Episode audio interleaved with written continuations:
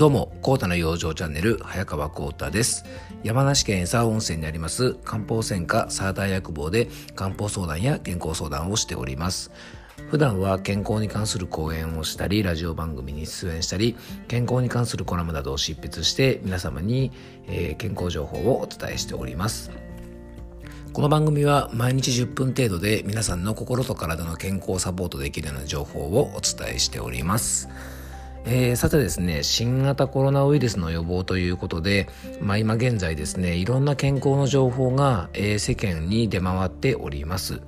そんな中でですね、予防法としてしっかりと睡眠をとることの重要性を多くの専門家の方がおっしゃってます。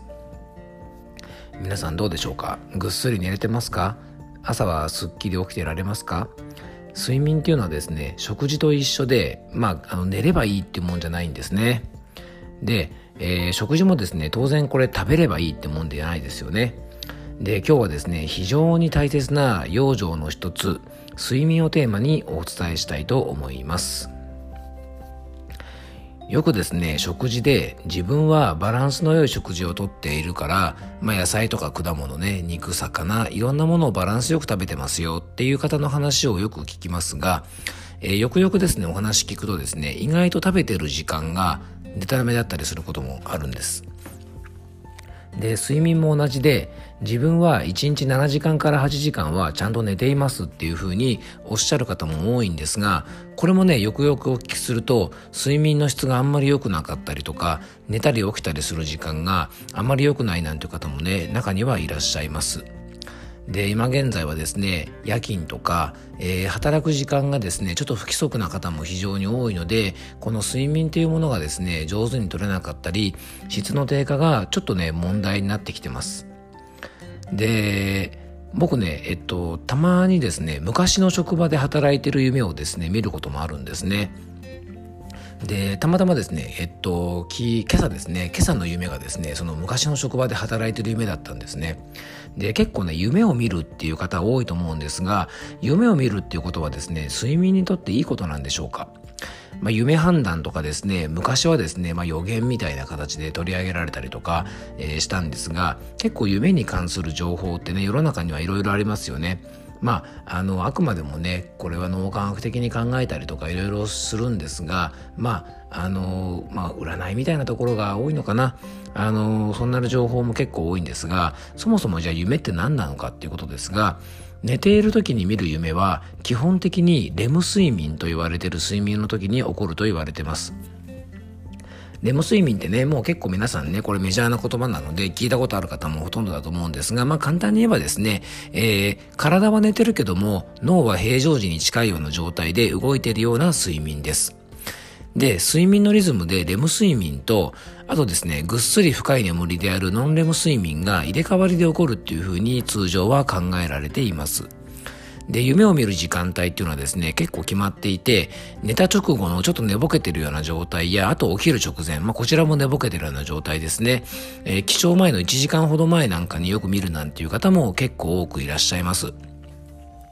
ちょうどね、肉体はまだ寝てるんですが、脳が覚醒して起き始めた時間帯や、寝始めで体は寝てるんだけども、まだ脳が深く眠ってないよう状態に、えー、夢っていうのは見やすいのかもしれません。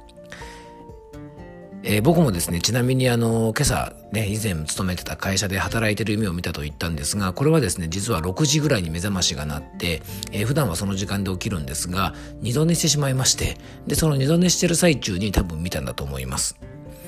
で、えー、中医学のですね、睡眠の状態を聞く問診の時に、夢はよく見ますか？っていうのはですね、問診の中で非常に大きなポイントなんですね。これね、寝てれれば良いというわけじゃないんです。で、夢っていうのは本当に面白いもので、まあ僕みたいにですね、昔働いてた会社で仕事しているような、結構現実味のあるようなストーリーの時もあれば、本当に奇想天外で、まるで映画とかですね、小説にできるようなストーリーの中で繰り広げられる夢もあったりします。で、中医学ではですね、夢をたくさん見る状態のことを、まあ、夢が多いと書いてタムなんて言います。で、たまに夢を見て、えー、いてもですね、特にその夢を見ることに対して、えー、気分的に不快な感じがしなければ、まあ、そんなに問題はないんですが、このね、不快な夢をしょっちゅう見るっていう状態は、あんまり体の良い状態ではないというふうに中医学では考えます。ですので、夢を見やすいというのは、睡眠の質が良くない。簡単に言えばですね、脳がしっかり休めていない状態と言えると思います。で、睡眠がなぜ我々にとってですね、この一番大事な養生かというと、それはもうだってシンプル。脳が唯一休める時間であるからです。現代人は肉体疲労はもちろんですが脳の疲労が疲れの大部分を占めている方が非常に多いので寝ることによって頭の疲れを取るこの睡眠っていう時間がとっても大事なんです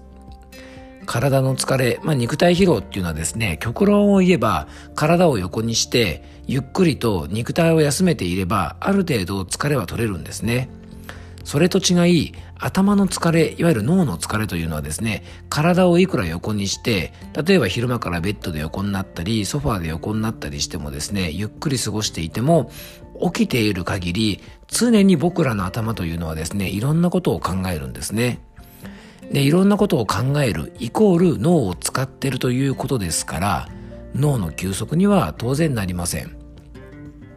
体は休んでいても脳が動いてればですね、えー、あれしようかなとか、これしようかなとか、これはこうしようとか、例えばですね、今日の夜は何食べようかなとか、シンプルなこと含めていろいろ考えちゃったりするんですね。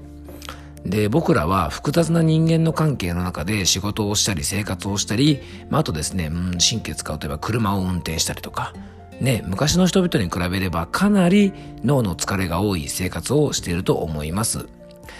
ですから、できるだけ夢を見ない睡眠というのはですね、僕たち現代人にとってはとっても重要な養生なんですね。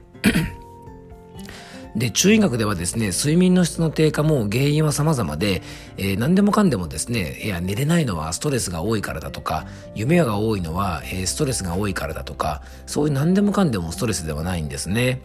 よくね、神秘良居って言われるように、食べたものから元気とか血液が作れなくて、えー、心のバランスが乱れるような方もいれば、新人不幸なんて言ってですね、人っていうですね、生命力とか生殖能力を司る、まあ、体の潤いなんかも司るんですが、そういうところが弱ってですね、えー、心の状態が悪くなる方もいますし、食べ過ぎ飲み過ぎで体の中の流れ、巡りが悪くなって寝れなくなる人、睡眠の質が悪くなる人もいますし、癌をつきたいなんて言ってですね、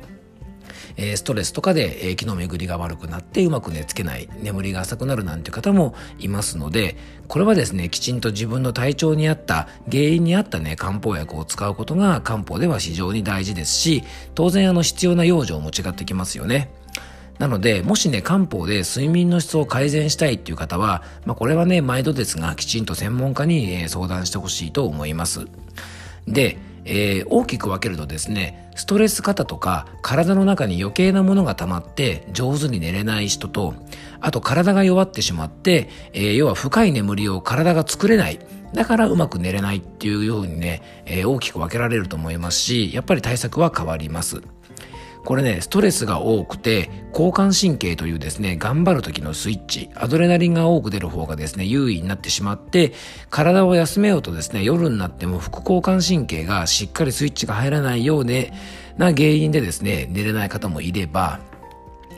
病気とかですね、虚弱体質とか、壁重なる疲労とかで、えー、心と体のバランス化をとってくれるですね、セロトニンというものがうまく働かず、睡眠の質が悪くなるっていうような方も、えー、結構いらっしゃいます。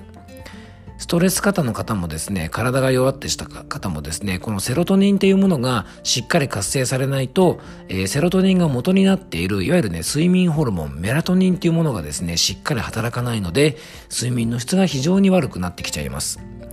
で、このメラトニンはですね、朝日光を浴びてから約15時間後にセロトニンがメラトニンに変わると言われてますので、睡眠の質を良くするにはですね、えー、このセロトニンがしっかり働くことがすごく大事なんです。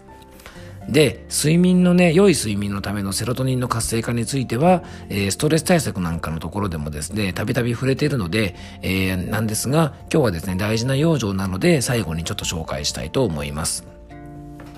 まずね、良い睡眠のためのセロトニンアップ健康法は、まずね、しっかり日光を浴びること。えー、先ほども言いましたが、朝起きて、えー、15時間後ですね、日光を浴びて15時間後にセロトニンが睡眠ホルモンメラトニンに変化するって言われてますから、えー、なんと言ってもですね、朝日をしっかり浴びることが大事。で、曇りの日はなんとなく一日調子が悪かったり、雨の日は体がだるいなんていうのはですね、これしっかりと朝日光を浴びれないっていうことも原因の一つと言われてますので、晴れてる日はですね、まず朝起きたらカーテンをしっかり開けて、えー、朝で10分、5分でも10分でも、ね、短い時間でいいから日光をしっかり浴びてですね、少し朝散歩なんかしたりすると、えー、調子良くなると思います。あの、遮光のカーテンで朝日が入りづらくて、えー、そういう部屋にいる方はですね、朝起きりづらいなんて方がいらっしゃったら、えー、遮光カーテンはやめてですね、あの、ちょっと日光が入るようなカーテンにしてみるのも一つの手かもしれません。で、セロトニンはですね、運動でも活性化されますので、えー、特におすすめの運動がですね、音楽とかを聴きながらウォーキングしたり、リズムに合わせた体操をしたりというですね、このリズム運動って言われる運動は、セロトニンの活性化をしやすいって言われてますので、えー、ぜひご活用ください。あとですね、食用上で言えばですね、セロトニンの原料となるトリプトファン、体内合成で、そのトリプトファンを、えー、セロトニンにするためのですね、体内合成や吸収に必要なビタミン B6 や炭水化物をバランスよく取ることがね、すごく大事です。